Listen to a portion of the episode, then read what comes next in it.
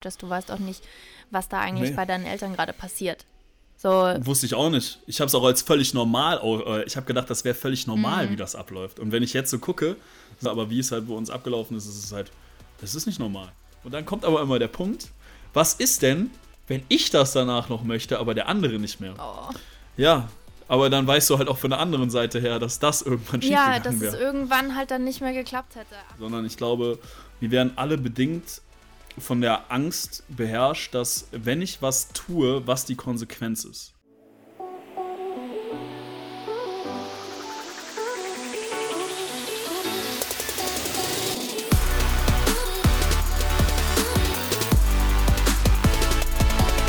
Willkommen bei einer neuen Folge von Von Knallhart.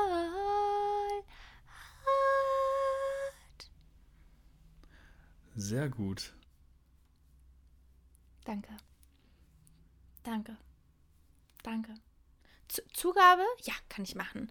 Knallhart. Okay. Entschuldigung. Tatsächlich hat bei mir gerade alles ausgesetzt.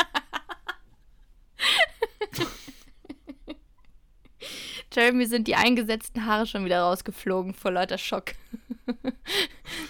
Oh shit, Alter. Ja, Woche 300.000 äh, im Corona-Wahnsinn. Ah. Man merkt so Äh. langsam, man merkt's. Wir haben uns gerade eben schon drüber alle- unterhalten. Wir, wir atmen noch. Die Verpflegung wird knapp. Klopapier ist noch da. Mensch, menschlicher Kontakt eher weniger. Oh Gott. Ey, ich musste, also, ne, das war das erste Mal, dass ich auf dem seine Seite draufgegangen bin und äh, kam aus dem Kopfschütteln eigentlich nicht mehr raus. Ich war auf Michael Wendlers Seite, ne? also Instagram-Seite, und habe mir dem seine Story gegeben. Und ich, also das war so, wem, also wie funktioniert das, dass man, also nee, Wahnsinn. Der hat verschiedene Lebensmittel gezeigt die man, also Lebensmittel in Anführungsstrichen, lauter so Dosenfutter und so Pumpernickel und so Zeugs, ne? Was man sich jetzt Ich, ich definitiv. gucke ich guck den Pocher, also ja. Mm, Ich Achso, du bist, oh, um Gottes Willen, du bist ein Pocher. Oh, ich kotze im Strahl, ne? Naja, jedenfalls, ähm, also wo ich mir dachte, äh, ja, er bereitet sich tatsächlich auf den nächsten Krieg irgendwo vor, ne? Also der, und hat auch wirklich so, Aber- aber das sind die Frage, Lebensmittel, Annika, die ihr wie- euch jetzt kommst du alle auf den Wendler? zulegen solltet, weil sonst habt ihr nichts mehr. So richtig krank. Ja, von einer rechts angehauten Seite. Ähm, ja, aber äh, wie, wie kommst du denn, dass du äh, beim Wendler auf die Seite gehst, Annika? Das musst du mir jetzt mal erklären. Bist du doch ein heimlicher Fan eigentlich? Äh, Ach so, ja. Äh, nee, weil ich tatsächlich ein einziges Mal nach ähm, dem letzten Hype, den er hatte, kurz einmal beim äh, Pocher drauf war. Mhm. Und dann aber nach einer Minute auch schon wieder mir dachte, nee, nee, nee. Und ich dachte, du wolltest die neueste Version von Egal hören. Gibt's da was? Hast du nicht gefunden, ne? Hä? Hat er jetzt gegen Corona, egal. Ach so, kennst du nicht? Dein, dein letzter Song war Egal. Ja, ich weiß. Ich. Ja. Egal. ja, Mann. Gibt kein Corona, egal. Wahrscheinlich. Das, Ich sehe schon kommen, du. ey, shit, hattest du nicht mal eine Gesangskarriere vor? Du konntest doch mal singen. Was ist denn da passiert? Wie? Meine Gesangskünste, die, die kriegen nur, ähm, ja, ausgewählte Personen.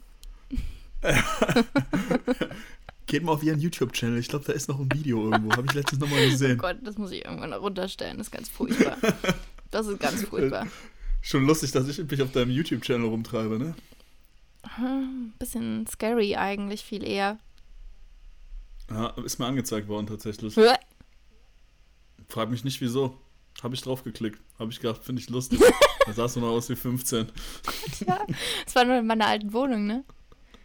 Wohnung. Das kann man eigentlich nur Zimmer nennen. In deinem alten Loch. Ja, oder so. Mehr machst nicht. Annika, wie war denn das mit dem, mit dem Geschirr abspülen? Oh Gott, hatten wir das nicht letztens irgendwo schon mal erzählt? Ich weiß es nicht. Es war auf jeden Fall so, dass Annika Das einfach kein so- Wasser hat in der Küche. Ja, doch, das haben wir in der letzten Podcast-Folge noch erzählt. Das ist so richtiges Déjà-vu einfach. Oh, oh Ja, Gott. Das ist schon was länger Ich her. hatte einfach gehofft, weil- dass meine Gäste nicht auf die Toilette müssen. Weil in der Badewanne lag Und dann habe ich den Vorhang immer vorgezogen, dass niemand auf die Idee kommt, in die Badewanne zu gucken. Ey, aber eigentlich, eigentlich eine geile Idee. Ich fuck mich immer darüber ab, dass Waschbecken so klein sind, wenn ich abwasche, ne? In der Badewanne hast du das Problem hast du natürlich Platz. nicht. Ich habe mir auch mal, weißt du, setze dich einfach mit rein. Ey, das Geile ist, du brauchst ja gar nicht so richtig schrubben, weil wenn du einen guten Wasserschlauch hast, ne, in der Badewanne kannst du einfach alles so abspritzen, wie die Amis das quasi ja, machen. genau. Für die ganzen Großküchen. Geil, Alter. So, Oh Gott. Vielleicht gar nicht mal so dumm gewesen. Annika ist in Wirklichkeit voll genial gewesen. Kannst du ja echt niemandem erzählen, ne? Uah, geil, Mann. So. Ja, was, was, äh, jetzt haben wir wieder fünf Minuten nur Scheiße gelabert. Ähm, ja, willkommen bei einer neuen Folge von äh, uns beiden behinderten Menschen. Behindert ist keine Beleidigung, habe ich heute noch gelernt. ähm, ja, macht man sich auch nicht drüber lustig. Deswegen fangen wir jetzt einfach mal an. Und zwar in der heutigen Folge haben wir ein bisschen Input von euch gesammelt, weil äh, sowohl ich gestern über unseren Knallhart äh, Instagram-Channel euch gefragt habe, was ihr wissen wollt, worüber wir reden sollen, was ihr für Fragen habt. Und äh, das Gleiche hat die Annika auf ihrem Kanal heute gemacht. Und dabei sind tatsächlich echt einige Sachen bei rumgekommen. Also eigentlich können wir von den Sachen schon zwei Folgen machen. Aber wir haben uns eigentlich überlegt, ähm, nur um das mal anzuteasern. Beim nächsten Mal. Ja. Äh, Fürs nächste Mal, wenn wir das machen, dann dürft ihr quasi uns jeweils, also wenn ich das bei mir poste, äh, peinliche Fragen stellen, die ich Annika stellen soll. Ja? Also sowas. Hast du, hast du das Video von mir und Roman gesehen? Nee. Ich habe mit Roman genau sowas gemacht. Also für YouTube ähm, haben wir uns peinliche Fragen gestellt und wer sie nicht beantworten wollte, der musste, ähm, also weil eigentlich macht man das mit so Shots trinken oder sowas. Und wir haben aber dem Ganzen, würde ich sagen, eigentlich fast noch so eine Chippe draufgesetzt. Man musste so eklige Sachen essen. Also so richtig eklige Kombinationen oder ähm, zwei Chilischoten und sowas. Also es war echt lustig. Okay, also nur der Unterschied wird halt sein, bei uns kannst du eine Frage nicht, nicht beantworten. Doch, wir können ja trotzdem, wir können ja Shots Nein. trinken. Dann lallen wir halt Nein. dann am Ende des Gesprächs. Fragen müssen beantwortet werden. Dann will ich. Dafür, ste dafür stehen wir mit unserem Namen, Annika. Oh Gott. Das ist das Versprechen, was wir unseren Zuhörern gegeben haben. Wir zensieren nichts und es wird jede Frage beantwortet. So, Den aber zur Vertrag Feier habe des ich nicht Tages unterschrieben. Gib einen mündlichen Vertrag. Ich bin Jurist, vergiss das nicht. ähm, so, Annika, wie wär's denn, wenn du einfach mal loslegst? Weil ja, ich äh, scroll hier, also ähm, Jeremy hat übrigens auf Knallhart die Fragen, äh, Fragerunde gestartet. Da habe ich noch gar nicht Hab ich gerade reingeguckt. erzählt, ja. Ups. Kein Problem. Schön, wie sehr dich das interessiert, was wir hier machen. Aber null aufgepasst, ne? Ja, eben, ich fange mal an. Ähm, Das Lustige ist, äh, das Lustige ist übrigens, ich sehe Annika und ich sehe halt auch, dass sie ja irgendwas anderes macht, in der Luft rumguckt das stimmt oder mich nicht. einfach Ich geist habe schon mal die, ich habe die Fragen ja nur schon mal aufgemacht. oder mich geistesabwesend einfach nur anguckt. okay, fang an. Ähm, boah, es kam halt richtig viel dementsprechend. Ähm, aber jetzt hier mal ein bisschen abgewandelt. Ähm, mein Freund und ich wohnen wegen Studium 190 Kilometer auseinander. Er hat kein eigenes Auto, heißt, er kann mich nicht immer besuchen kommen. Okay. Jetzt ist äh, das Thema Fernbeziehung, ja? Ja, und ich glaube halt auch so, also weil die Frage kam halt echt oft so Lockdown-mäßig, wie hält sowas, da, da, da, da, was, wenn man, ähm, auch jetzt, wenn man in München wohnt und die 15 Kilometer einhalten muss und alles, was, was macht man, um Beziehungen, Freundschaftsbeziehungen irgendwo aufrechtzuerhalten? Mm. Also ich, Also Annika ist da äh, mega gut drin, sie Ja. macht einfach gar nichts. ich antworte einfach nicht. ähm, ja, gut, das wissen die Leute bei mir zum Glück irgendwo schon. Ich wohne ja schon lang genug zum Glück nicht mehr zu Hause ähm, und äh, sehr weit weg. Wie, wie weit sind wir von München weg? 500 irgendwas? 600? 700?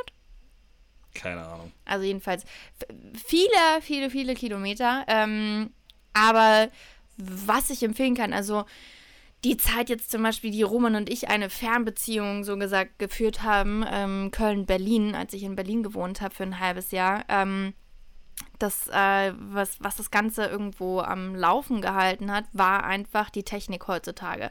Und ich meine, heutzutage gibt es so viele Möglichkeiten, ähm, dass man nicht Briefe schreiben muss, äh, auf die man ewig wartet oder SMS mit einem bestimmten ähm, ja, Zeilensatz, den man hat oder was auch immer, äh, sondern man kann so viel machen. Und ähm, was wir sehr viel gemacht haben, ist gefacetimed. Also nicht nur telefoniert am Abend, sondern einfach wirklich gefacetimed, dass man sich einfach gegenüber sitzt, so gesehen, so wie Jeremy und ich jetzt gerade.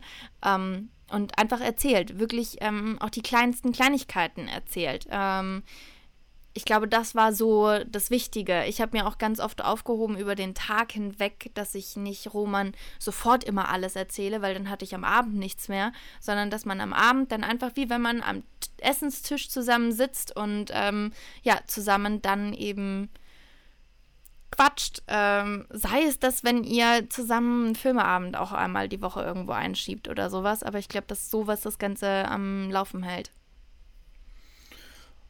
Ja, ich glaube halt, wie du gerade auch schon gesagt hast, wichtig ist halt, dass man vielleicht nicht die ganze Zeit so hin und her schreibt. Ich weiß, für viele Menschen ist das schwer.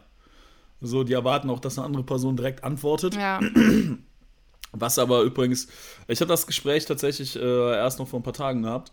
Ähm, ja, ich verstehe das, ne? Wenn man gerade auch Interesse oder wenn man gerade einen Freund hat und das alles frisch ist, dann, äh, dann möchte man am liebsten halt durchgehend Kontakt haben. Ne?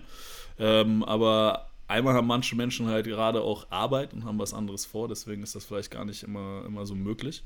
Und ähm, ich glaube, es ist halt, auch wie du gerade selber gesagt hast, ganz schön, wenn man dann sich wirklich einmal oder jeden zweiten Tag vielleicht auch nur, wenn es nur eine halbe Stunde ist, wirklich mal Zeit nimmt, FaceTimet und halt aufeinander halt wirklich konzentriert und nicht so nebenbei ein bisschen schreibt oder wenn man dann telefoniert, noch nebenbei irgendwie, keine Ahnung, Steuererklärung machen oder äh, Fernsehen ja, gucken. Nee, sich wirklich halt konzentrieren halt, darauf. Genau, und sich wirklich auf, gegen, äh, auf, auf den anderen konzentriert. Und ähm, ich meine, klar, ich, äh, ich hatte ja auch, äh, meine letzte Beziehung war eine Fernbeziehung. Und ähm, wir haben uns teilweise auch echt alle zwei Wochen nur gesehen. Was aber auch da natürlich an mir lag, weil ich halt relativ äh, viel zu tun immer hatte und am Wochenende ja dann noch im Club gearbeitet habe. Ähm, ja, ich glaube aber, es ist schon wichtig, dass man halt äh, guckt, dass man wenigstens eine Regelmäßigkeit reinbekommt, sodass man weiß, okay, wir sehen uns halt in zwei Wochen wieder oder wir sehen uns in drei Wochen wieder, so dass man sich halt auch was freuen kann. Ja. Und wenn das halt mit Corona nicht gerade nicht möglich ist, dann kann man es vielleicht jetzt gerade nicht ändern. Dann sollte man vielleicht gucken, dass man dann vielleicht auch mal was länger FaceTimed. ja, oder sei es, also ich meine, ähm, ich habe, oder ich sehe ja meine Eltern beispielsweise auch nicht so oft, weil die halt auch nicht um die Ecke wohnen. Ähm, und dann haben wir letztens, ähm, habe ich denen ein Spiel ähm, bestellt, was ich uns hierher auch bestellt habe. Und wir haben über FaceTime ein Exit-Spiel zusammen gespielt. Also das war auch ganz witzig eigentlich, weil man so weil andere Spiele kannst du jetzt nicht über Bildschirm spielen. Du kannst ja nicht Karten spielen, so, ne? Oder ähm, Chromie Cup oder was auch immer, geht ja nicht über äh, FaceTime. Aber das war ein Spiel, was dann funktioniert hat, weil die hatten das Spiel vor sich und mussten auf die Lösung kommen und man hat kommunizieren können und denkt euch einfach irgendwie so Sachen aus. Und sei es, dass man halt irgendwo sagt, hey, ähm, wir kochen heute gemeinsam. Du kochst äh, dasselbe Gericht, wie ich das koche und ähm, währenddessen äh, quatschen wir einfach nur ein bisschen. Also macht euch einen Termin. Ich fände das aber trotzdem auf dauerhaft, äh, also auf Dauer viel, viel schwieriger. Also es ist ja, du, du schläfst ja nicht mit deiner Mom.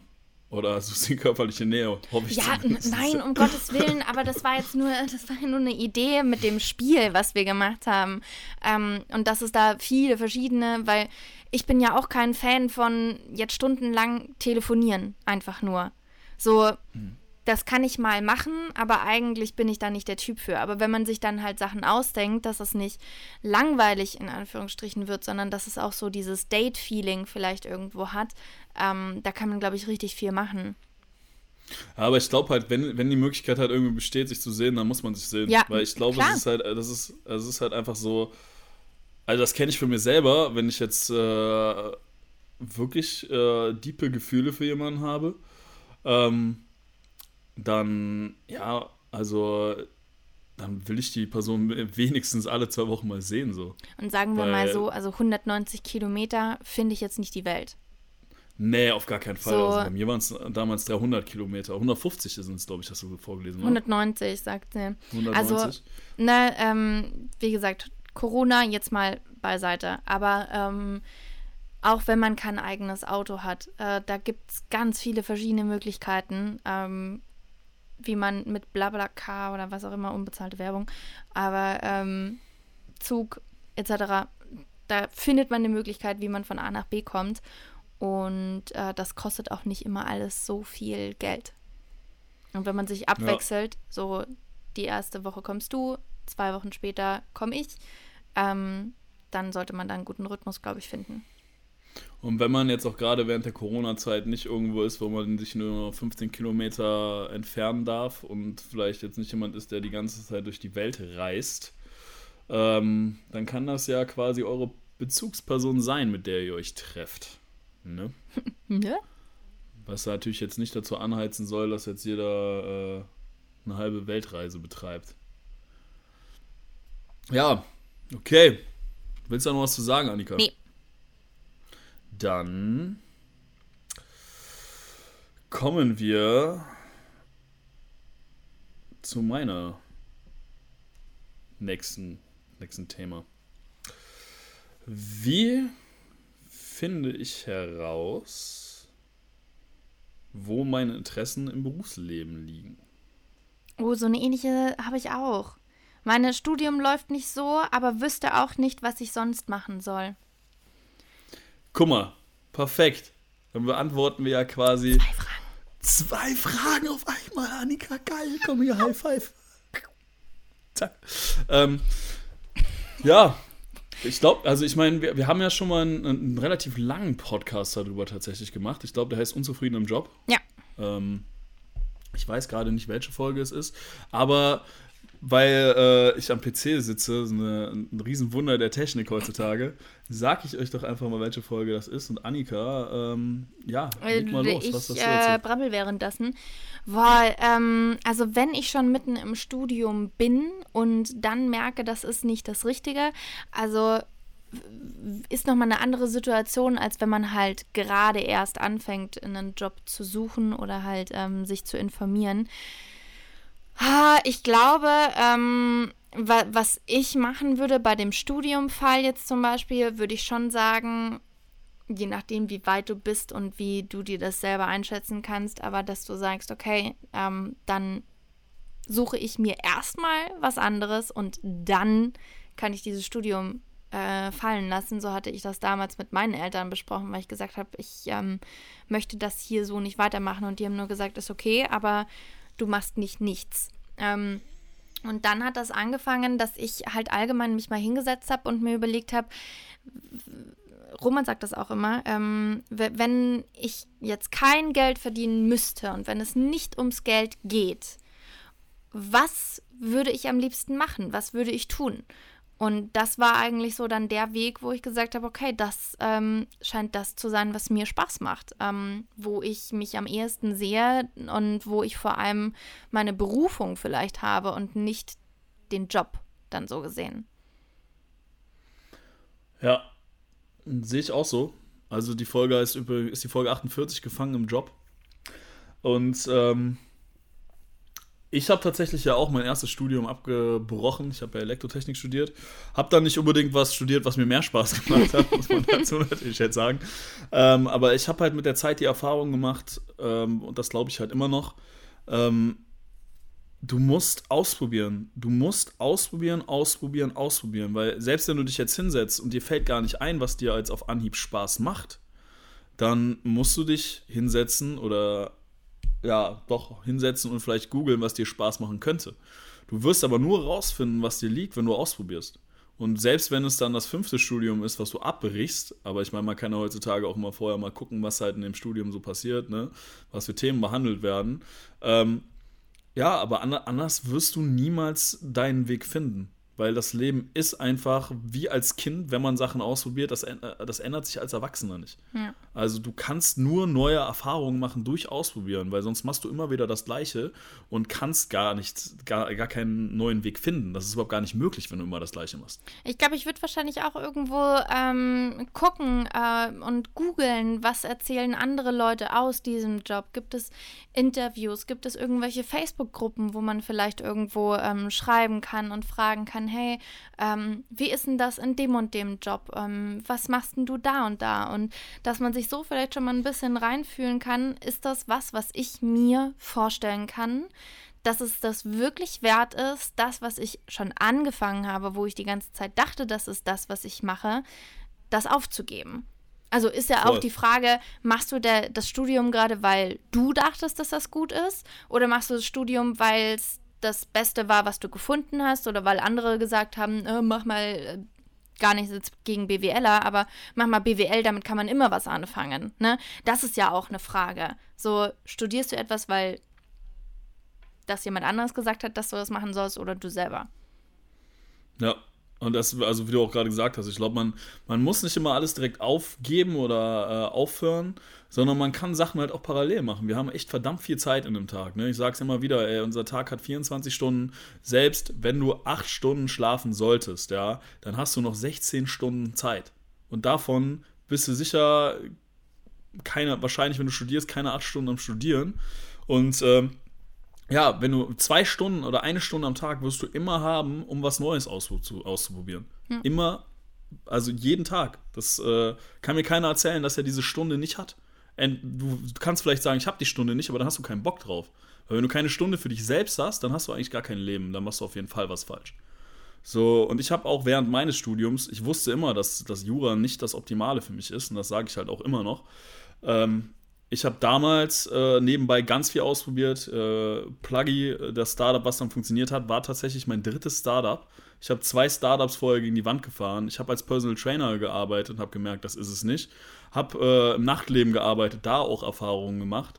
Und selbst jetzt, wo ich Vollzeit am Arbeiten bin, habe ich nebenbei noch andere Sachen am Laufen, wo ich immer wieder ausprobiere, ist es das für die Zukunft und möchte ich das machen? Gut, so, im Nachtleben haben wir alle eigentlich aber auch nur gearbeitet, weil wir das Geld brauchten für den Job, den wir mal machen wollen. Nee. Hast du im Nachtleben nee. gearbeitet, weil du dachtest, das ist vielleicht das Richtige für dich? Nee, nee. Ähm, also natürlich wollte ich auch Geld verdienen und das war leicht verdientes Geld und es war schnell verdientes Geld. Ähm, aber für mich hatte das noch einen zweiten Effekt. Das hat mir was gebracht, dass ich am Wochenende nicht rausgehen musste zum Feiern, sondern ich habe quasi war im Leben so, hab alles erlebt, hab dabei aber irgendwie für mich was Sinnvolles gemacht, weil ich Connections und Geld gemacht habe. Und ähm, ja, ich hatte ja sowieso auch, so, sagen wir mal, so ansatzweise eine Verantwortungsposition, was mir sowieso schon immer ein bisschen Spaß gemacht hat, zumindest. Ähm, ja, das war eher so, so eine Kompensation zum, zum Alltagsleben, ob es dann die Arbeit war oder sowas. Aber ich bin halt jemand, der will ja immer produktiv sein, was du weißt, was mir auch oft zum Verhängnis wird. Ähm, aber das war halt für mich so der, der Ausgleich. Das, also natürlich habe ich nicht mega Bock drauf gehabt nach einer Zeit. Also ich meine, die ersten zwei Jahre waren mega geil. Habe ich gedacht, ey, geilster Nebenjob der Welt. Da war ich aber auch nur betrunken. ähm, und äh, habe auch nur Scheiße gemacht gefühlt. Danach ist es natürlich irgendwo schon anstrengend gewesen. Ey, Nachtarbeit und dann wenig Schlaf. Äh, ich habe ja dann die letzten vier oder fünf Jahre so gut wie gar nichts getrunken hinter der Theke. Ähm, ja, aber das war nicht, das war nicht nur Geld. Also es ging, ging nicht nur darum, um, um Geld zu verdienen. Das hatte auch einen äh, Kompensationseffekt. Mhm. Ja. Also, aber ich glaube, um nochmal zurück zur Frage äh, zu kommen, auch hier ähm, bietet das Internet so viel, um herauszufinden, also klar kannst du den Job nicht ausführen in dem Moment, aber um herauszufinden, kann ich mir das alles zutrauen. Ähm, es gibt so viele Jobs da draußen ähm, und wo man immer irgendwelche Leute ja mal anschreiben kann und fragen kann, wie hast du das und das gemacht? Ähm, wie, ähm, was für Tipps kannst du ähm, mir an an, an Start bringen, wie auch immer, ähm, um selber herauszufinden, ja, möchte ich das machen. Genau. Und äh, dir bringt es, kein Studium was. Entschuldigung. also dir bringt jedenfalls kein, also meines Erachtens bringt dir kein Studium was, wenn du mit diesem Job nachher eh nicht arbeiten möchtest. Ja. Im Großen und Ganzen schon. So, weil dann hast du einfach nur deine Zeit verbremmelt. Wenn das nicht ein Job, also wenn das nicht ein Studium ist, mit dem du halt viel machen kannst. Also, ja, definitiv. Ansonsten hört ihr Podcasts anhören, ist auch immer gut von anderen Leuten, die was anderes machen. Weil meist weißt du ja gar nicht, was du googeln sollst, wenn du überhaupt gar nicht weißt, in welche Richtung es geht. Ne? So neue Eindrücke holen, ob es ein Podcast ist, ob es ein Buch lesen ist.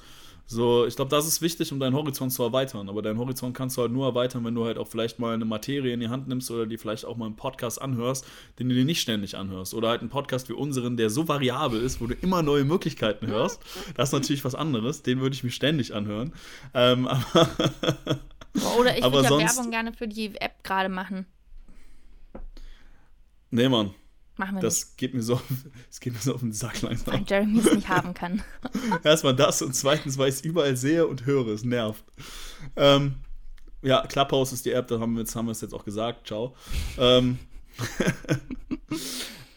ja, aber wenn du immer wieder halt auch nur die gleichen Leute siehst und dir, das Gleiche anhörst, dann wirst du halt relativ wenig neue Eindrücke gewinnen, ne? Weil die meisten Leute labern halt auch immer den gleichen Scheiß. So wie ich wahrscheinlich auch immer wieder den gleichen Scheiß laber. Also ist halt völlig normal. Ja, doch, glaube ich auch. Also ich meine, wir wiederholen uns ja in manchen Dingen schon auch. Aber ja. ja. Gut. Next question, Frau Teller. Und zwar, ähm, ich lese übrigens bei so, also das finde ich sind so ein paar intime Fragen. Da spreche ich, also da lese ich lieber nicht den Namen vor. Ähm, wir können das nächste Mal mal äh, nochmal sagen, ob wir eure Namen vorlesen oder nicht. Jedenfalls hier die nächste Frage: Wie spreche ich bei meinem Freund das Zusammenziehen an? Gar nicht. Ach, Jeremy.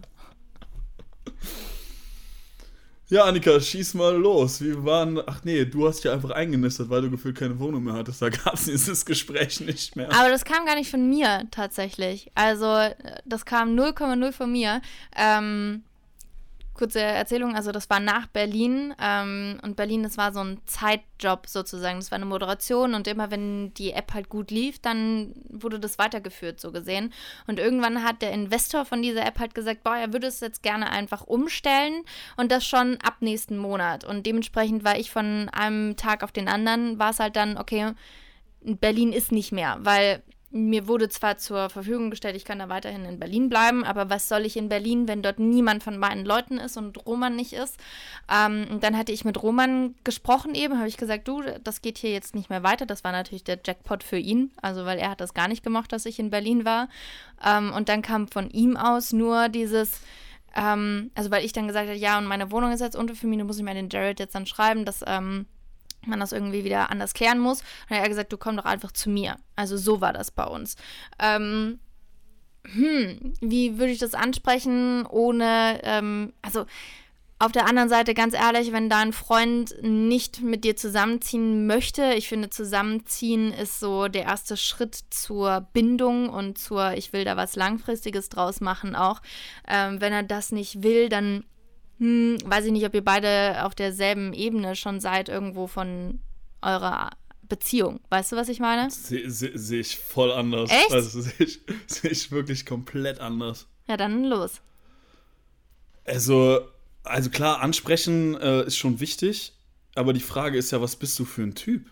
Also, ich glaube nämlich, also ich weiß es von mir, dass es bei mir lange braucht, bis ich überhaupt auf den Trichter kommen würde, mit jemandem zusammenziehen, weil äh, zusammenzuziehen, weil ich aber auch jemand bin, der nicht, nicht heiraten weil ich will. dass ich nicht heiraten will, habe ich übrigens nie gesagt. Ich will nur keine Kinder haben. Das oh. ist ein oh. Riesenunterschied. ähm, ah, dann kann ich ja jetzt meine Suchforen für dich ein bisschen ändern. kann Annika aus der Maske heiraten gewünscht eingeben. Ja. Ähm, ja Melden sich vielleicht gleich mehr Leute. Ja, Mann. Also bei mir, ich will ja mindestens einmal in meinem Leben eine fette Hochzeit gehabt haben, ja. aber so abgefahren. Wie dem auch sei. Ähm, nee, aber ich brauche ich brauch meinen Freiraum. Aber den Ich kannst du dir in einer eigenen Wohnung trotzdem holen. Schwierig. Also, das ist schwierig und ich glaube, dafür brauche ich Zeit. Ähm, ich bin, ich habe ja jahrelang in der WG gewohnt und das war für mich, selbst wenn ich meinen Mitbewohner tagelang nicht gesehen habe, das Gefühl, dass jemand anderes in meinem Umkreis ist, hat mich einfach gestört. Es ist so, also, wenn, dann muss es, für mich müsste es auf jeden Fall eine Wohnung sein, wo ich wirklich so mein eigenes Reich habe, meine eigene Wohnung, wo ich mich wirklich zurück, äh, meine eigene Wohnung, meinen eigenen Raum, wo ich mich zurückziehen kann. Ähm, aber Gut, ich kann man bin halt echt, vielleicht nicht immer leisten, ne? ja, klar, das äh, kann natürlich auch ein Fall, äh, der Fall sein. Aber ja, also ich, ich persönlich, es ist, für mich ist es schwierig. Ich bin halt jemand, der auch gerne alleine ist, ne? Also, Absolut. Also ich bin auch sehr gerne alleine. Ähm, und ich wäre jetzt auch mit Roman nicht ähm, nach einem Monat schon zusammengezogen oder nach zwei Monaten. So, ich brauche auch Zeit dementsprechend.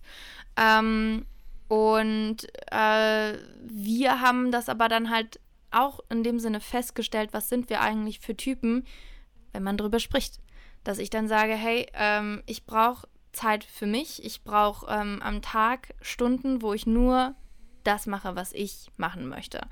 Ähm, und das kann man aber auch, wenn man zusammen wohnt, meines Erachtens. Und äh, wenn ich jetzt zwei Jahre mit jemandem schon zusammen bin, in einem gewissen Alter vielleicht auch irgendwo schon bin, und dieser Mensch nicht mit mir zusammenziehen möchte, dann würde ich mir die Frage stellen, hm, okay, wie lange dauert das, bis wir überhaupt ansatzweise in die Richtung gehen, wo ich eigentlich schon in einem Jahr wäre, weißt du? ich verstehe also keine Ahnung. Für mich ist jetzt das Zusammenziehen nicht so der ausschlaggebende Punkt. Ich meine, wenn man jetzt äh, in der gleichen Stadt wohnt, dann kann man auch mehrere Tage miteinander verbringen und trotzdem kann jeder sein eigenes Reich haben. So, weißt du, was ich meine? Aber ich finde, das ist was anderes. ich finde, das ist was ja, komplett sind- anderes, ob du zwei verschiedene Wohnungen hast oder ob du in einer Wohnung zusammen wohnst und ähm, ausmachen musst, okay, wer kocht, wer macht jetzt heute die Wäsche, wer ist der ordentlichere von uns, wer äh, muss sich da ein bisschen ranhalten. L lauter solche Sachen, das ähm, erfährst du nicht, wenn du einfach nur mal zwei, drei Tage beim anderen irgendwo übernachtest. Und ich würde niemanden heiraten können, beispielsweise, wenn ich mit dem nicht vorher zusammen gewohnt habe. Ja, ich habe ja auch nie gesagt, dass man nie zusammenziehen soll. Die Frage ist aber halt auch erstmal ein Zeitaspekt und wie wir halt gerade beide festgestellt haben. Also für mich zwei, erstmal zwei Jahre wäre für mich zu früh. Echt?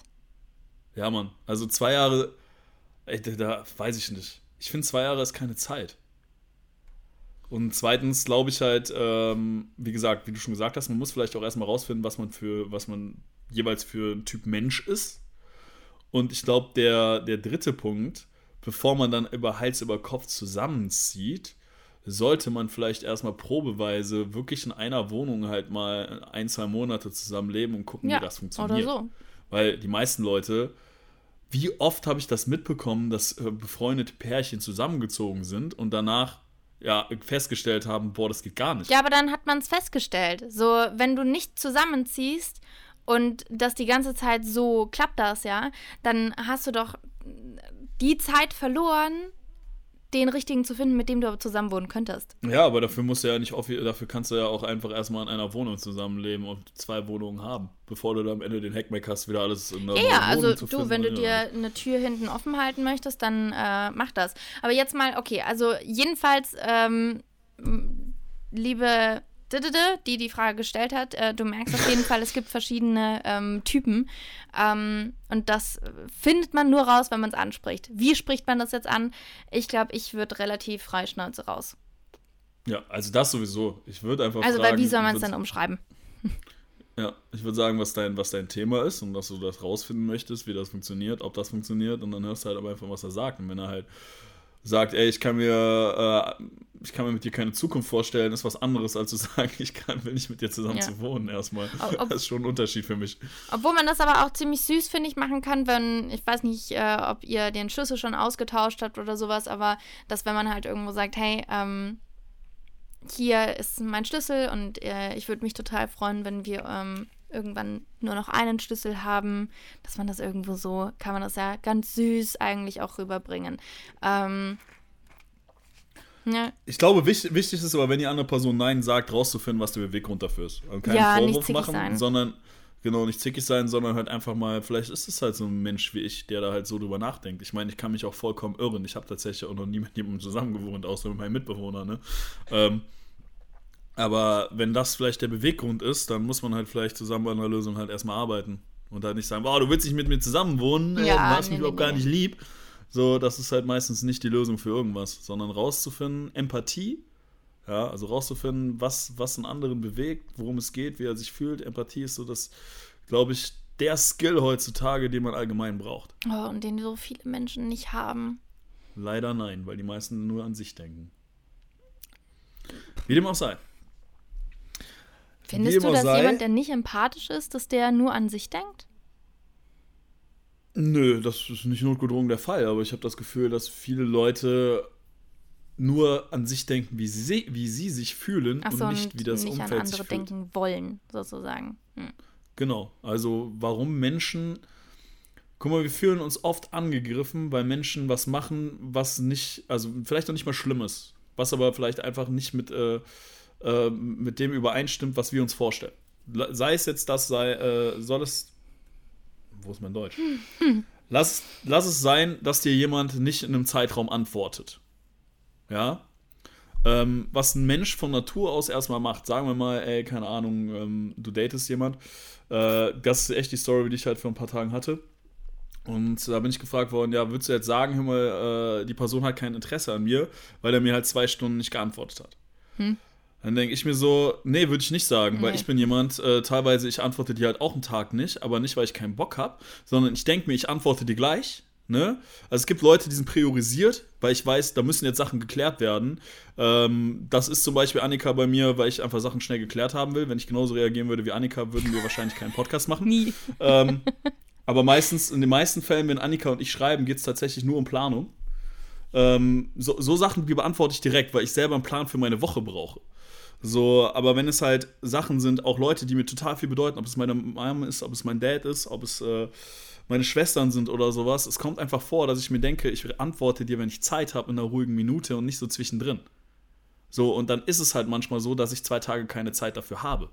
So, das ist jetzt nicht unbedingt bei jedem so. Oder auch keinen Kopf und vielleicht auch abends keinen Bock habe zu antworten, weil ich froh bin, dass ich jetzt einfach mal eine halbe Stunde für mich selbst habe, wo ich nicht mit meinem Handy noch rumspielen möchte. Ja, gut, so. aber ich finde schon, irgendwann sollte die Person schon auf deiner Prio-Liste ein bisschen höher rutschen.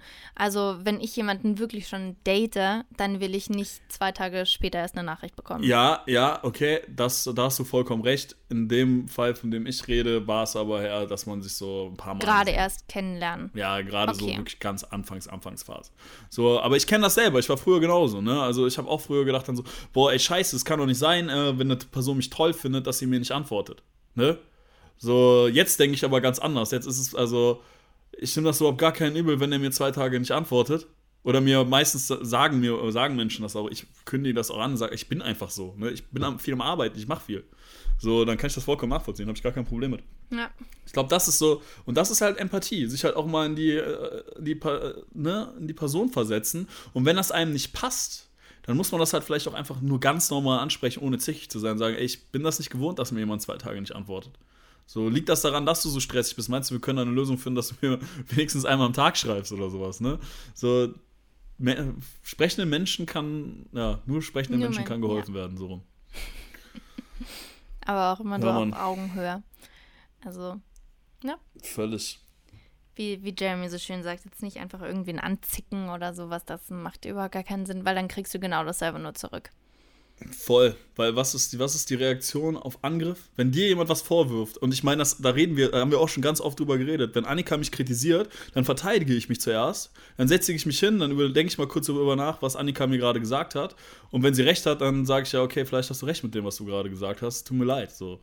Ähm, aber es macht halt, kein, macht halt keinen Sinn, dann jemanden, also schon mit normaler Kritik fühlt sich ein Mensch meistens gezwungen, sich zu verteidigen. Wenn du jemanden anzickst, dann ist meistens komplett vorbei. Ja.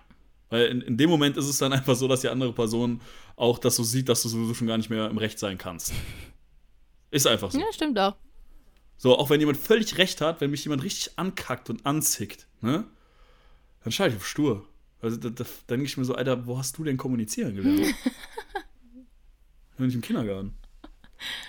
Also da auch nochmal. Ne? Ähm, ihr oder du wirst deinen Freund am ehesten nochmal kennen, ähm, ob du das romantisch machen möchtest, indem du den einen Schlüssel vielleicht verpackst und dann äh, irgendwie einen kleinen Zettelchen noch reinschreibst irgendwo. Willst du mit mir zusammenziehen oder was auch immer? Oder ob du das äh, ganz ähm, man kann das ja auch dann immer argumentieren mit, ja, wir würden ja so viel Geld sparen und wir würden ja dies und das und jedes, dann mach so. Also ich glaube, da gibt es verschiedene Arten, aber ähm, sprich es an, sonst wirst du es nie erfahren. Weil von ihm wird vielleicht dann scheinbar nie dieser Move erstmal kommen. Ja, Mann. Jeremy hat die nächste Frage schon rausgesucht, deswegen ist er gerade abwesend. Ich kann mich nicht entscheiden, ey. Das sind zwei richtig gute, aber ich werde sie beide noch stellen heute. Okay. Ähm, Tipps, um Mut zu fassen. Oh. Finde ich, find ich ein schönes Thema. Weil ich glaube, dass die meisten Menschen oder wir alle, also da schließe ich mich gar nicht von aus, im Endeffekt werden wir alle irgendwo von Angst beherrscht. Und zwar nicht von einer Angst, Überlebensangst oder dass sich irgendjemand ausraubt oder bei dir einbricht, sondern ich glaube, wir werden alle bedingt von der Angst beherrscht, dass wenn ich was tue, was die Konsequenz ist. Wenn ich meinen Chef um eine Gehaltserhöhung frage, was ist die Konsequenz? Wird der, äh, also sagt er, dass ich unverschämt bin? Oder kündigt er mich? Ähm, oder sagt er, ich krieg das Geld? Ja. So, wir denken aber meistens immer eher darüber, was scheiße laufen kann. Und äh, auch ob es jemand anzusprechen ist, ist äh, den man vielleicht toll findet, ihm anzuschreiben und dann halt die Angst zu haben, dass man einen Korb bekommt. All diese Sachen, ich glaube, viele Sachen werden nicht gemacht, weil die Menschen nicht den Mut haben oder halt Angst davor zu scheitern. Ja. Und deswegen finde ich, ist das ein schönes Thema. Und was kann man dagegen tun? Ich glaube, meiner Meinung nach ist es Übung. Wenn du immer wieder Sachen machst, vor denen du dich fürchtest, dann kriegst du, du wirst diese, diese, dieser Furcht, diese Furcht wird nie komplett weg sein, aber du wirst dich daran gewöhnen, dich in diese unangenehme Situation ja, zu versetzen. Stimmt, ja, stimmt, stimmt. Naja, und du so. kannst ja, also steiger dich langsam, ne? Fang vielleicht irgendwo erstmal mit, äh, ich quatsch jetzt mal eine Frau auf der Straße an. Mhm. Sonst bist, du, sonst bist du halt völlig überwältigt. Wenn du, also vielleicht ist das für dich jetzt auch das große Ding, mal eine Frau anzusprechen. Äh, dann sprech vielleicht einfach mal einen Fremden einfach an, random, und mach dem halt einen Kommentar, wo du gar nicht, wo du, die du gar nicht daten möchtest. Oder vielleicht ist die Kassiererin im Supermarkt, ja, keine Ahnung. Ja, oder dann halt, nach, nach der Straße fragen oder was auch immer, ne? Ja, einfach nur ganz einfach mit kleinen Sachen anfangen. Äh, Gerade in den Bereichen, wo du halt, wo du halt Schiss hast, zu scheitern. Und irgendwann wirst du halt lernen, du wirst also, du, du kriegst immer irgendwann mal auf die Fresse und du wirst immer mal hinfallen. Das ist völlig normal. So ist aber einfach das Leben. Ähm, wir sind äh, dafür gemacht, durch Scheitern zu lernen. Das ist schon bei Kindern so gewesen. Nur wir haben halt leider eine Gesellschaft heutzutage, wo Scheitern schon in der Schule bestraft wird. Wenn du eine schlechte Klausur geschrieben hast, kriegst du eine 5. Was halt, vielleicht lag es aber gar nicht daran, dass die Person nicht gut ist, sondern vielleicht, dass die Person andere Interessen hat. Oder vielleicht hat die Person so viel richtig gemacht und man sieht halt immer nur die Fehler. Gerade wenn man halt älter wird. Und ich finde, das Wichtigste ist aber gerade, dass man den halt Mut fasst, sich davon nicht beeinflussen zu lassen und halt zu sagen, wenn was daneben geht, dann weiß ich, dass es nicht funktioniert hat und dann weiß ich jetzt, wie ich manövrieren, äh, manövrieren muss, dass es halt anders läuft. Ich glaube, was auch ganz viel bringt, ist erstmal ganz, und das klingt total affig, aber ganz tief ein- und ausatmen. Und mach das für eine Minute. Ähm, je nachdem, vor was du, für was für eine Prüfung du dich dann natürlich stellst. Ähm, wenn bis dahin die Frau schon weggelaufen ist, dann bringt das relativ wenig. Aber ähm, das bringt mir immer ganz viel, dass man sich einmal settet, ähm, zu sich kommt und vielleicht auch einmal nochmal durchgeht, ey, was ist das Schlimmste, was passieren kann? Und da ja. ist meistens eigentlich nicht alt, also so viel Schlimmes, was irgendwo passieren kann. Ähm, und eben, wie Jeremy tatsächlich sehr richtig sagt, in ähm, manche Situationen sich einfach reinzwingen. Und ähm, wenn du das selber nicht kannst, dann lass es andere Leute für dich machen. Also, um das an einem Beispiel festzumachen, ähm, ich habe immer Angst davor gehabt. Äh, also, ich weiß, dass ich reden kann und ich weiß, dass ich das gelernt habe. Und dennoch, ähm, ich weiß, dass Jeremy, die habe ich das auch erzählt, ähm, dass ich die, ich habe die Glow moderieren dürfen. Und ich habe so Angst davor gehabt, weil da plötzlich einfach tausende von Menschen vor mir standen und ich also gezwungen war, den ganzen Tag irgendwo den Hampelmann da oben zu spielen und ich sowas noch nie vorher gemacht habe und ich habe hyperventili äh, hyper, hyperventiliert Ventiliert. fast schon, weil ich mich so verrückt gemacht habe mit diesem Gedanken, was alles schief gehen könnte und dass es ja dramatisch ist. Und letztendlich war aber gar nichts Schlimmes dabei und mich hat einfach nur ähm, mein Management damals hat er gesagt, ach Annika, du machst das jetzt. So, wir haben da jetzt eigentlich, eigentlich schon zugesagt. Äh, da gibt es eigentlich kein Zurück mehr. Und dann war das so für mich so, okay, scheiße, du musst das jetzt machen. Und ich stand da oben und die erste Minute war so, okay, aufgeregt, aufgeregt. Und dann war alles vollkommen in Ordnung. Das war so easy. Und das werdet ihr auch merken. Wenn ihr den ersten Schritt gemacht habt, dann wird sich das so einfach anfühlen für euch. Und wenn es beim ersten Mal nicht so ist, dann wird es beim zweiten, dritten, vierten, fünften Mal immer besser. Ja, völlig richtig. Also erstmal ganz lustig, dass du es mit dem Atmen gesagt hast. Ich glaube, der Typ heißt Andrew Matthew. Das ist äh, so ein neuer, äh, so, so der bekannteste Neurowissenschaftler gerade. Der sagt genau das, was du sagst. Hm. Wenn du in einer Situation bist, wo dein Puls hochgeht, wenn du nervös bist oder Angst vor irgendwas hast, tiefes Ein- und Ausatmen, tatsächlich zwei tiefe Atemzüge äh, ein hintereinander und dann ausatmen, resettet dein Nervensystem. Ich und damit beruhigt sich dein Körper automatisch. So. Ah, me ich kann das auch ohne gut. Studium. Äh, auch wissen, wissenschaftlich fundiert, Annika, dein, deine These. Ähm, der zweite Punkt ist, was ich halt, äh, das mache ich tatsächlich auch immer wieder und ich frage mich halt, anstatt zu, was ist, wenn es nicht funktioniert, was ist denn, wenn es funktioniert? Was könnte, wie oh, könnte ja. denn es aussehen, wenn es funktioniert? Wie könnte mein Leben sein, wenn all das, was ich mir vorgenommen habe, wenn das geht? Wie könnte es sein? Und was, was wäre, wäre wenn du es nicht machst? Genau, was, wenn du nämlich nichts machst, das muss man sich auch immer mal vor Augen führen. Ne? Aber die Frage will ich mir nämlich niemals in meinem Leben stellen. Ich will niemals ja. sagen, war scheiße, was wäre, wenn ich damals die Glow moderiert hätte?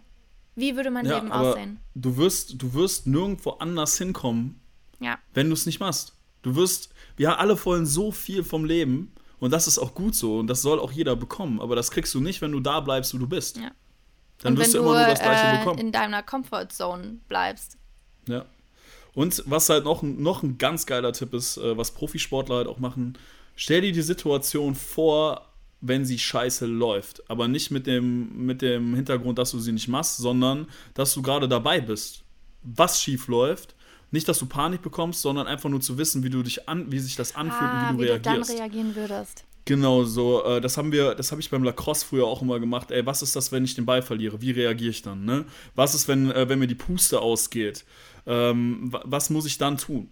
So Marathonläufer machen das zum Beispiel, die gehen mental, stellen die sich schon darauf ein, dass diese, dass diese Phase kommt, dass die Muskeln übersäuern, dass die halt kaum noch Kraft haben, aber die haben halt noch verdammt viele Meilen vor sich und das ist ja dieses, äh, kurz vor diesem Runners High, wenn du ähm, quasi kurz da so eine Grenze überschritten hast, dann tut es plötzlich alles nicht mehr so weh.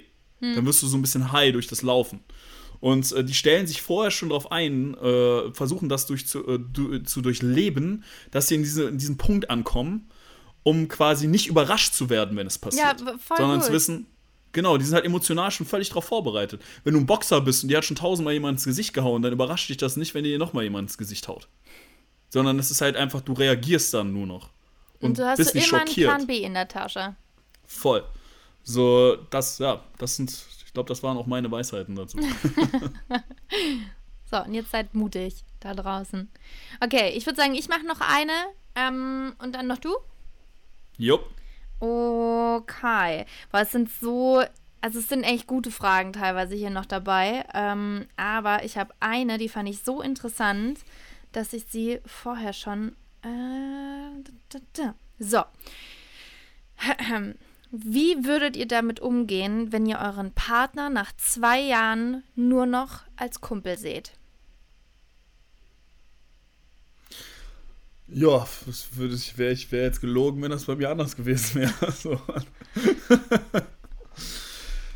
Ja, wie geht man damit um, ne? Es ist schwierig, wenn man halt merkt, dass die Person vielleicht, dass die Gefühle, dass zwar Gefühle da sind, aber die Gefühle halt nicht für, für was, für eine feste Beziehung ausreichen. Ähm, ich habe das schon öfters in meinem Leben gehabt und ich glaube, das Beste ist, äh, der Person das zu vermitteln. Also es ist halt einfach hart, aber du, du schadest der Person doch einfach noch viel mehr damit, wenn du so eine Freundschaft halt weiter vorheuchelst. Äh, so eine du Beziehung weiter vor allem dir vorheuchelst. selber. Das, das, das sowieso, also mal abgesehen davon, dass du dir sowieso schon damit schade, äh, schadest, dass du in dem Punkt bist und es noch nicht angesprochen hast, aber der andere Person geht es damit halt einfach auch nicht besser. Und in den meisten Fällen, das ist ein Schock und das wird die andere Person auch verletzen, aber du kommst aus der Situation nicht raus. Es gibt immer jemanden, der am Ende verletzt ist, wenn was auseinandergeht. Das ist völlig normal. Ich, ich glaube Du vor allem, wenn du es nicht ansprichst und die ganze Zeit so weitermachst auf heile Welt, der andere checkt ja, dass irgendwas anders ist. Und dann reagierst du selber vielleicht auch nochmal extra zickig oder sowas, weil du dir anders nicht mehr zu helfen weißt. Und dann ändert das Ganze noch viel schlimmer, als es eigentlich hätte sein können. Das Einzige, was ich mir jetzt nur ähm, gedacht habe, was ist, wenn diese Person in den zwei Jahren sich halt einfach nur so sehr an den anderen gewöhnt hat, dass vielleicht irgendein Reiz nicht mehr da ist, wenn sie aber dann jetzt einen Schlussstrich zieht, nach zwei Monaten vielleicht schon irgendwo merkt, boah, scheiße, das war's doch. Mir hatte nur ein bisschen Abstand gefehlt. Das, weißt du, äh, das lernt man in der Partnertherapie. Tatsächlich habe ich keine gemacht, aber ich kenne viele, die eine gemacht haben. Und zwar ähm, sagt man halt da, dass man äh, für eine gewisse Zeit, und ich glaube, der Zeitraum ist tatsächlich ein bis zwei Monate, mal versucht, keinen Kontakt mit der anderen Person zu haben, aber auf Gegenseitigkeit, sondern man setzt sich hin und sieht, dass halt gerade das Problem ist, um das halt rauszufinden. Man macht jetzt nicht Schluss, sondern man sagt einfach immer, lass mal bitte einen Monat nicht miteinander reden oder zwei Monate. Ja? Lass einfach mal Man drückt Abstand es nehmen dann bitte ein bisschen guck. schöner aus als Jeremy gerade, aber ja. Ja, also ich, da bin ich, ich bin jetzt sicher nicht der mit den, äh, Der zartesten. Worten. Nee. ja, aber im Endeffekt dann geh das Prozedere durch. Anstatt die Sache komplett wegzuwerfen, guck, ob es vielleicht Ja. daran liegt und guck, ob es halt wirklich nicht nur Gewohnheit ist, die euch gerade auch beieinander hält. Was kann ja der anderen Person auch so gehen. Und dann kommt aber immer der Punkt, was ist denn, wenn ich das danach noch möchte, aber der andere nicht mehr? Oh. Ja, aber dann weißt du halt auch von der anderen Seite her, dass das irgendwann Ja, schiefgegangen dass es wäre. irgendwann halt dann nicht mehr geklappt hätte. Aber, ähm, ne, also auch da Mund aufmachen, aber vielleicht nicht sofort irgendwo alles wegschmeißen, sondern eben sagen, weil eigentlich ist ja, wenn du jemanden als so guten Kumpel ansiehst, ist das ja eigentlich schon mal eine super Basis. Ne? Also ich Ja, meine. Nicht eine ba also es ist nicht immer eine Basis, aber ähm, du solltest mit deinem Partner, ähm, das sollte auch dein bester Freund sein. Und ähm, dementsprechend ist das ja eigentlich kein, keine schlechten Gefühle, die du da irgendwo hast. Äh, blöd wäre es, wenn du jetzt sagst irgendwo, ey, ich ekel mich vor dem. Ähm, das wäre ein bisschen blöd. Aber so äh, ist es ja eine Situation, die man biegen kann. Und eben, wenn man dann sagt, okay, wir machen mal eine Pause auf Zeit, äh, wo beide dann sehen können, okay, ist das nur eine Phase gerade gewesen oder ähm, ist da tatsächlich wirklich nichts mehr da? Aber dann muss man sich selber oder dem anderen auch wehtun damit. Also es wird nicht ohne gehen. Ja. Aber auch das, das Wichtige ist, glaube ich, auch, also ich muss sagen, ich bin fast mit allen meinen Ex-Partnern danach irgendwie noch befreundet gewesen oder stehe teilweise immer noch in Kontakt. Ähm, meistens ist es so, ob, also, dass man am Anfang entweder selber, wenn man selber derjenige ist, oder die andere Person, halt, die man so gesehen dann vielleicht doch im Endeffekt verlässt, weil man merkt, äh, auch nach diesem Abstand, das ist nichts. Ähm, die andere Person, das wird nie so laufen, dass die andere Person sagt, nee, ey, du hast recht, also in den wenigsten Fällen zumindest, ähm, lass uns das bleiben, sondern die andere Person wird zickig sein, die andere Person, äh, Person wird impulsant werden. Ähm, aber meistens ist es so, wenn man dann da selber mit dem reinen Gewissen rausgeht und das einfach geschehen lässt, ja, so da keine Angriffsfläche bietet und auch nicht noch provoziert oder sich halt auf diese Sticheleien der anderen Person, die verletzt worden ist, halt einlässt, dass dann irgendwann Ruhe einkehrt und dass man sich dann nochmal hinsetzen kann und reden kann und sagen, okay, wir haben, wir haben da jetzt ein bisschen Abstand zu gewonnen, die Sache ist durch, wir sind da mehr oder weniger am Frieden aber jetzt auseinandergegangen ähm, und vielleicht können wir ja gucken, dass wir jetzt halt eine, eine, eine Zukunft als Freunde haben. Ja. Aber das wird halt nicht funktionieren, wenn man halt auseinandergeht und anfängt, irgendwie sich mit Geschirr zu bewerfen. Das kann auch funktionieren, aber in den meisten Fällen sind dann irgendwie beide angepisst aufeinander. Ja, also da äh, ist echt dieser, dieser Spruch schön, lieber ein Ende mit Schrecken als ein Schrecken ohne Ende. Weil ich Ja, glaube. jetzt sehe ich gerade meinen Dad in dir. was? Jetzt sehe ich gerade meinen Dad in dir. Nein, aber es ist ja echt so. Also, ähm, lieber man beendet es dann auf einen Schlag, als dass es die ganze Zeit so weiterläuft und dann einfach unerträglich wird und man ähm, sich anschreit Mhm. und was auch immer. Ja, Voll. okay. Deine Ja. letzte Frage. The, the last question. Oh, Annika. Ich finde, das ist ein sehr deepes Thema zum Ende. Okay. Und ich glaube, ja, also ich wahrscheinlich kann ich mich damit mehr ide- identifizieren als du, Okay. vermute ich jetzt mal. Und zwar ist das Thema Trennung der Eltern, Streit vor den Kindern. Oh ja.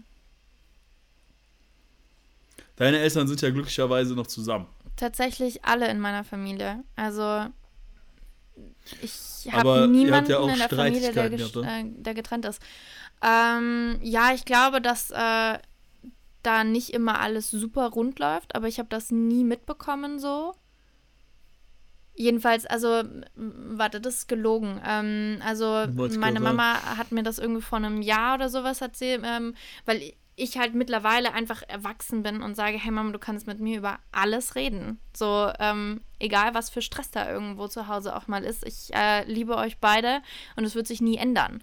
Ähm, und dann hatte ich mit ihr eben auch mal länger telefoniert und dann äh, gab es da manche Situationen einfach, weil da auch mit Job verloren und ähm, dann halt einfach diese ganze Situation sich irgendwo so ein bisschen angefochten hat. Aber die haben sich nie vor mir gestritten. Ähm, also ich habe lediglich eine Diskussion irgendwo mal mitbekommen. Ähm, und eben auch in meiner ganzen Familie, also sind alle noch glücklich, vielleicht mal mehr oder weniger glücklich, aber so eine Ehe und das habe ich halt mitgenommen von meiner Mama. Ähm, wenn ich heirate, dann heißt das in guten wie in schlechten Zeiten. Klar, wenn sie ganz grottig schlecht werden, dann ist das nichts, aber nur wegen einem, ähm, also wenn da mal eine Zeit lang das nicht so gut läuft, werde ich äh, auch nicht das Handtuch schmeißen. Weil genauso kann es bei mir vielleicht auch mal nicht gut laufen, ähm, wo ich dann auf meinen Partner hoffe. Aber dann haben deine Eltern eigentlich ziemlich viel richtig gemacht, auch in deiner Kindheit. Ja, also da kann ich tatsächlich gar nicht so mitreden. Ich habe auch nie von Freundinnen das so mitbekommen oder sowas. Hm. Sehr behütete Kindheit in dem Sinne. Ja, bei mir war das anders. Du hast so richtig ähm, Streit und äh, Teller fliegen und sowas mitbekommen? Also äh, tatsächlich bei uns in der Familie allgemein ist immer auch unter den Geschwistern sehr aufbrausend gewesen. Also, aber als meine Eltern sich getrennt haben, ähm, das ist vor der kompletten Familie ausgetragen worden. Also es war Ja. teilweise so, dass an äh, also so sehr ich meinen Dad auch liebe und ich halt auch äh, zu meinem Dad äh, eine enge Verbindung habe, ist es aber schon so, dass mein Dad halt auch echt viel Scheiße gebaut hat, muss man dazu sagen. Also ursprünglich hat so gesehen mein Dad meine Mom halt betrogen, ist zweigleisig gefahren, hat beiden Frauen mehr oder weniger halt äh, die große Liebe versprochen und hat sich dann äh, äh, ja quasi versucht, das Beste von beiden Beziehungen rauszupicken. Deswegen habe ich halt auch so ein Riesenproblem damit, dass Leute andere betrügen. Ja. Ähm, also ist bei mir genau das Gegenteil gewesen. Nicht, dass ich gesagt hätte, boah, okay, weil mein Vater das gemacht hat, ist das in Ordnung, sondern das verachte ich. Das ist eine Sache. Ich bin froh für ihn, dass er jetzt glücklich ist, aber wie er es gemacht hat, war einfach das Dreckigste, was, was man machen kann. Mhm. Und das hat meine Mom halt auch einfach zerbrochen. Ja. Und das war halt auch einfach der Punkt. Ähm, oder ich war so 12, 13, das hat, also das ging zwei bis drei Jahre, bis ich dann halt auch in die USA geflogen bin tatsächlich. Ähm, haben die das durchgezogen. Also die haben sich angefangen zu beefen. Die haben, äh, mein Dad war immer irgendwie für meine Mom da, aber meine Mom war frustriert, hat halt mich zwischen die Stühle gestellt, hat Halbwahrheit, äh, Halbwahrheiten erzählt. Ähm, mein Dad hat mich mit der Situation komplett alleine gelassen. Meine Mom, äh, ja, hatte zu der Zeit dann auch ein kleines Alkoholproblem und ich war halt mit 13 komplett alleine da. So, und wenn ich meinen Dad angerufen habe und gesagt, ey, kannst du irgendwas machen, hat er gesagt, ja, dann muss sie alleine durch. Aber es ging nicht darum, dass sie da alleine durch musste, Sondern sondern ich musste da Mhm. Und ähm, ja, also das war echt crazy schwer, auch als Kind. Also das ist natürlich auch eine Sache, die du dann halt mitnimmst, auch in die Schule, äh, wo ich ja dann damals auch zu der Zeit quasi gleichzeitig gemobbt worden bin. Und ähm, also für mich waren das auf jeden Fall so die, die, die härtesten Jahre meines Lebens, glaube ich. Ähm, Aber ich kann es, also ich konnte es nachvollziehen. Ich habe ich hab meiner Mom da auch lange vor, Vorwürfe für gemacht, wie sie sich verhalten hat. Ist natürlich leicht für meinen Dad, weil er natürlich auch nicht mit uns gewohnt hat, muss, muss man dazu sagen. Ich habe bei meiner Mom halt gewohnt. Ähm, okay war es definitiv nicht, von mhm. beiden Seiten aus. Also auch von was meine Mom abgezogen hat, war definitiv nicht in Ordnung. Ähm, ich kann es aber irgendwo nachvollziehen jetzt. Und ich glaube, es ist halt in vielen Familien so, dass dann leider die Kinder aber abdriften und halt eher auf eine schiefe Bahn geraten, was bei mir wahrscheinlich auch, also kurz vor knapp eigentlich der Fall war. Was halt auch keiner mitbekommen hat, lustigerweise. Ja, ähm, ja ähm, aber ich glaube, im Endeffekt hat es mich aber auch in, in einer Art und Weise Sachen schätzen lassen, beziehungsweise mir ein anderes einen anderen Blick auf die, auf die Welt gegeben, sodass ich allein auf mich gestellt war. Gefühlt zumindest, natürlich hatte ich ein Dach über dem Kopf und ich habe auch Essen bekommen, aber emotional und alles andere, ich musste mich gefühlt um alles kümmern, weil keiner mehr Zeit hatte, sich um mhm. irgendwas zu kümmern, weil er viel zu sehr beschäftigt war mit ihrem eigenen Scheiß. So, meine Eltern, äh, meine älteren Schwestern waren alt genug, um zu gehen ja, und, und sich der Sache halt ein bisschen da rauszuwiefen, haben natürlich auch alles mitbekommen, ähm, aber ich konnte es halt nicht. Mm. Und, ähm, und, und, also, äh, wie, wie hast du das alles so mitbekommen? So mit dem Streit? Also so richtig am Essenstisch und alles? Ach, nö, es ist einfach so, dass meine Mom dann gesagt hat, ey, dein Vater hat das und das gesagt. Dann habe ich ihn gefragt, ob das, der, äh, ob das der Fall ist. Und er sagt, es ist halt nicht so. Dann habe ich das, äh, haben die beiden das gegenüber angesprochen, äh, haben angefangen, sich anzukeifen. Oder an Silvester ist man dann auch mal handgreiflich, also eher meine Mom gegenüber meinem Dad handgreiflich geworden, weil mein Dad sich da richtig eingeleistet hat, halt vor der kompletten Familie so gesehen und allen Gästen. Ähm, ja, das äh, halt immer wieder sowas, ne? Und also dann, halt was würdest du jetzt ähm, dann, also wenn jetzt die Frage ja scheinbar von jemandem kam, der dasselbe Problem zu Hause hat, was würdest hm. du dieser Person raten? Ganz ehrlich, das ist das Problem eurer Eltern.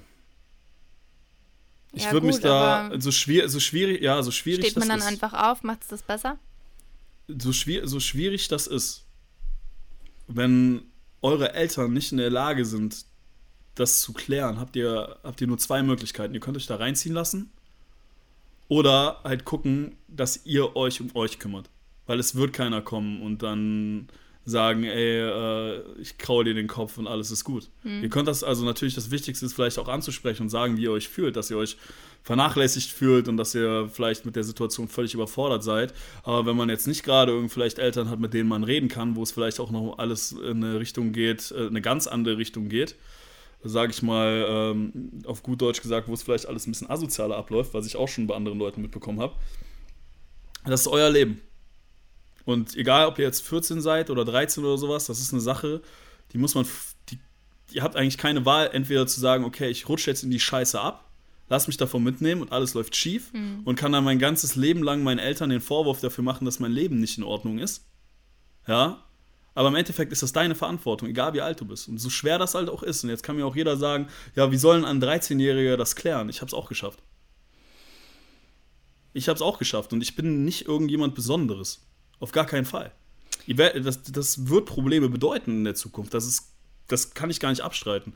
So, das wird Probleme bedeuten in der Psyche, im Verhalten, aber es ist eure Verantwortung, da wieder rauszukommen. So, auch wenn ihr jetzt vielleicht 25, 30 oder 40 seid und ihr, ihr, ihr sagt immer noch, ja, ey, damals meine Eltern, weißt du, Katastrophe und die waren haben mich scheiße behandelt, haben sich scheiße behandelt, haben sich von mir gestritten, haben sich dann getrennt, haben mir keine Liebe gezeigt. Ja, mhm. schön, das ist die Vergangenheit. Aber es kommt keiner und rettet dich. Du kannst dein nee, Leben lang in der Vergangenheit leben. Du kannst dein Leben lang in der Vergangenheit leben, dich daran aufhalten und sagen, das ist der Grund, warum es dir scheiße geht, oder du änderst es. Würdest du dann ähm, zu anderen Familienmitgliedern gehen, also weiß ich nicht, Oma, Opa oder vielleicht sogar die andere Hilfe suchen, dass du sagst, okay, es gibt da ähm, Jugendheime Voll. oder äh, weiß ich nicht was? Also ich, ich glaube, gerade wenn man in einem jungen Alter ist, braucht man eine Bezugsperson. Ich glaube, man braucht jemanden, zu dem man gehen kann und der einen versteht. Mhm. Und das hatte ich halt gefühlt nicht. Aber ich glaube, es hätte mir einige Sachen einfacher gemacht. Klar hatte ich die Eltern, meine älteren Schwestern, aber die waren damit ja genauso überfordert. ja, ja. So, auch wenn man jetzt darüber redet, ähm, die Ansichten sind halt auch völlig unterschiedlich. Okay. So, mit meiner ältesten Schwester, äh, Schwester habe ich da immer meistens so die gleiche Meinung. Mit äh, meiner Mittler, also die ist äh, zwar älter als ich, aber nicht die älteste, halt oft nicht. Ähm, ja, ich glaube aber wahrscheinlich eine erwachsene Person, mit der man darüber reden kann, ja, ob es ein Lehrer ist, ob es vielleicht auch äh, irgendwo ist, äh, ich glaube Sternensinger oder weiß ich, wie das heißt. Es gibt ganz viele Institute für sowas, ähm, wo man eine äh, Bezugsperson hat und die vielleicht dann gerade einem das gibt, was man dann halt zu Hause nicht bekommt. Weil man sagt auch gerade in der Psychologie, also der Grund dafür, dass ich mich so viel mit Psychologie äh, und mit mir selbst auseinandersetze, ist ja gerade das, dass mir so, dass ich diese Erfahrung gemacht habe. Was ich aber auch für mich jetzt auch nicht als schlecht ja, gut, ansehe. Aber, sonst nee, aber das ist ja auch, ähm, da bist du äh, ein, ein, ein, ein, äh, einer der wenigen, die das so machen. Wie du sagst, andere, die rutschen komplett ab. Ja, genau, aber deswegen, ähm, man sagt halt, äh, in der, gerade in so in der Verhaltenstherapie, dass es halt äh, in diesem Alter wirklich der Fall ist, wo man halt diese Zuneigung oder diese, also die Abneigung von seinen Eltern oder von seinen Bezugspersonen bekommt, die halt, die es halt einem im älteren Alter halt schwierig machen. Die einem halt Unsicherheit geben, die einem vielleicht auch das Gefühl geben, dass sich keiner für einen interessiert, dass man nicht geliebt wird, dass man keine Zuneigung bekommt. Das sind gerade so auch in der Jugend diese, prägen, diese prägenden Jahre. Also es fängt so ab 6 bis 14, 15 geht es tatsächlich. Mhm. Also je früher, desto schlimmer ist es halt eigentlich. Und ähm, und sich dann eine andere Bezugsperson zu suchen, ist, glaube ich, äh, ist definitiv eine, ist eine Lösung. Also es ist was Gutes.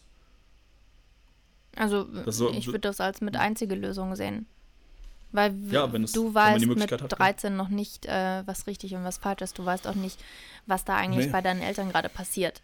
So. Wusste ich auch nicht. Ich habe es auch als völlig normal, äh, ich habe gedacht, das wäre völlig normal, mhm. wie das abläuft. Und wenn ich jetzt so gucke, so, also das ist, ist, alles, also dass Eltern sich trennen, das ist vielleicht normal, das ist irgendwie gang und gäbe, aber wie es halt bei uns abgelaufen ist, ist es halt, es ist nicht normal. Nee. Ist es nicht. Aber das konnte ich früher, ich, ich habe es nicht anders kennengelernt. Also ich meine, ich habe das so kennengelernt, dass wenn ich unten mal irgendwie eine Diskussion gehört habe, die ein bisschen lauter irgendwo war, ähm, also und es war wirklich aber eine Diskussion und kein Streit, ähm, dann saß ich oben an der Treppe und habe Angst gehabt, dass sie sich jetzt gerade irgendwo streiten. Hm. Und dass er sich jetzt, oh Gott, und jetzt bin ich schuld wahrscheinlich auch noch, weil meistens ist es eigentlich eine Diskussion im, Ke äh, im Keller. Im Wohnzimmer unten nur, hat nur stattgefunden, wenn ich mich vorher mit meinem Vater gestritten habe, weil ich halt sehr stur war, mein Papa ist stur, dann sind wir halt immer aneinander gekracht. ähm, also dauerhaft. Ne? Meine Mama hat mir ziemlich oft zugestimmt, ähm, hat aber natürlich das vor dem Papa nicht so sagen können, weil du kannst ja nicht äh, ja, Partei ergreifen, so gesehen. Und meine Mama hat immer versucht, irgendwo ähm, ja, die Streitschlichterin zu spielen. Und jedes Mal, wenn ich mich mit meinem Papa gezofft habe, aber so richtig wieder, dass ich wieder oben im Zimmer war und gar keinen Bock mehr hatte auf irgendwen, äh, dann hat man immer so, als Kind hat man ja immer Mäuschen gespielt und hat man immer unten so gehört im Wohnzimmer, ah ja, da ist gerade Diskussion und da fällt mein Name auch gerade und dann hat man versucht rauszuhorchen, was da gerade so unten abgeht und dann hatte ich echt, da hatte ich ja schon immer Schiss so, oh Gott, jetzt bin ich schuld, jetzt werden sie sich trennen und dies und das, aber das war für mich schon ganz schlimm, was ich da damals mitbekommen habe. Ne? Was es eigentlich ich, gar also, nicht war, aber. Ich, ich glaube aber, das ist halt auch immer so ein Sprichwort, äh, also keine Ahnung, deine Story ist jetzt für dich schlimm, meine Story ist für mich schlimm und wenn da gibt es Leuten, denen ja, es wahrscheinlich nein, tausendmal Schl Schlimmeres passiert, ne? Absolut. Nee, aber äh, ich glaube halt, für jeden, für jeden Einzelnen ist so eine Situation halt immer, immer schlimm. Also jeder trägt so sein eigenes Laster. Ne? Ich sage halt immer, werf mal einen Ball in die Menge und dann guck mal, wer kein Problem hat, du wirst keinen finden. Ja, ja. So deine persönliche Story wird für dich immer irgendwo vielleicht das Schwierigste sein, aber ich glaube halt auch, es ist halt das, was du halt daraus machst. Ich, also ich, wie gesagt, ich glaube, dass ich das Beste daraus gemacht habe und dass ich da aber auch so viel draus ziehen, mitnehmen kann. Ja. Und zu sagen, dass ich mich halt so auch nicht mehr fühlen möchte, wie ich mich damals gefühlt habe als Kind. Und allein wenn das der Antrieb ist, um mir selber halt was zu ermöglichen, emotional, und es geht ja gar nicht jetzt irgendwie darum, dass ich jetzt auf der Straße gesessen habe oder sowas. So, wenn, wenn es das ist, was du mitnehmen kannst, wenn du so sowas, wenn dir sowas passiert ist oder noch was Schlimmeres, musst halt überlegen, du bist immer noch da. Mhm. Und du hast jede, jede Möglichkeit der Welt, morgen aufzustehen und was anders zu machen.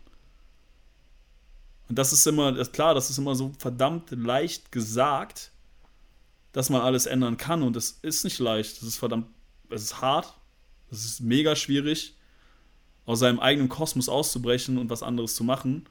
Ähm, ja, aber es ist möglich. Und ich glaube, jeder kann es. Je schwer es halt ist. Nee, das ist absolut. Man muss nur arbeiten. Also wenn man merkt, dass da zu Hause vielleicht die Situation nicht super läuft äh, und nicht das Optimum ist, dann sollte man gucken, dass man, ja, wie du sagst, sich jemanden sucht, mit dem man darüber sprechen kann. Weil als Kind kannst ja. du das nicht alleine mit dir ausmachen. Nee, kannst du auch nicht. Also, und das finde ich allgemein, ne? Aber da sind wir ja beide, äh, haben wir in unserer Depression ähm, äh, Folge schon drüber gesprochen. Hilfe suchen ist nichts Schlimmes. Nein. Und vor allem nicht, nicht als Kind. Nur weil eure Eltern euch keine Hilfe geben können oder ja. vielleicht auch eure näheren Verwandten, dann ist das nicht euer Fehler, sondern dann ist das deren Fehler. Und das heißt nicht, dass ihr nicht, dass ihr nicht Liebe, äh, ähm, sag's mir, ähm, jetzt fällt mir das Wort nicht ein. Äh, ähm, verdient. Liebe verdient, ja. Genau. Also das heißt nicht, dass ihr, äh, dass ihr nicht Liebe verdient habt oder auch Aufmerksamkeit.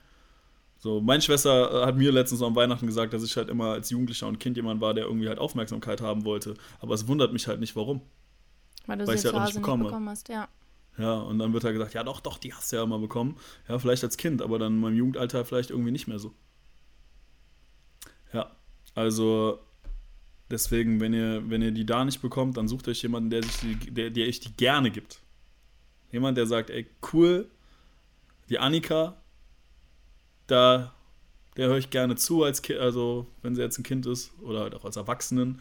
Und mit der verbringe ich gerne Zeit und kann halt auch Ratschläge geben. Jemand, der das halt schätzt, dass ihr da seid. Es gibt in jedem äh, Dorf, soweit ich weiß, gibt es ein, ein Jugendzentrum.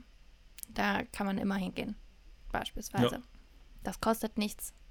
Die sind immer da.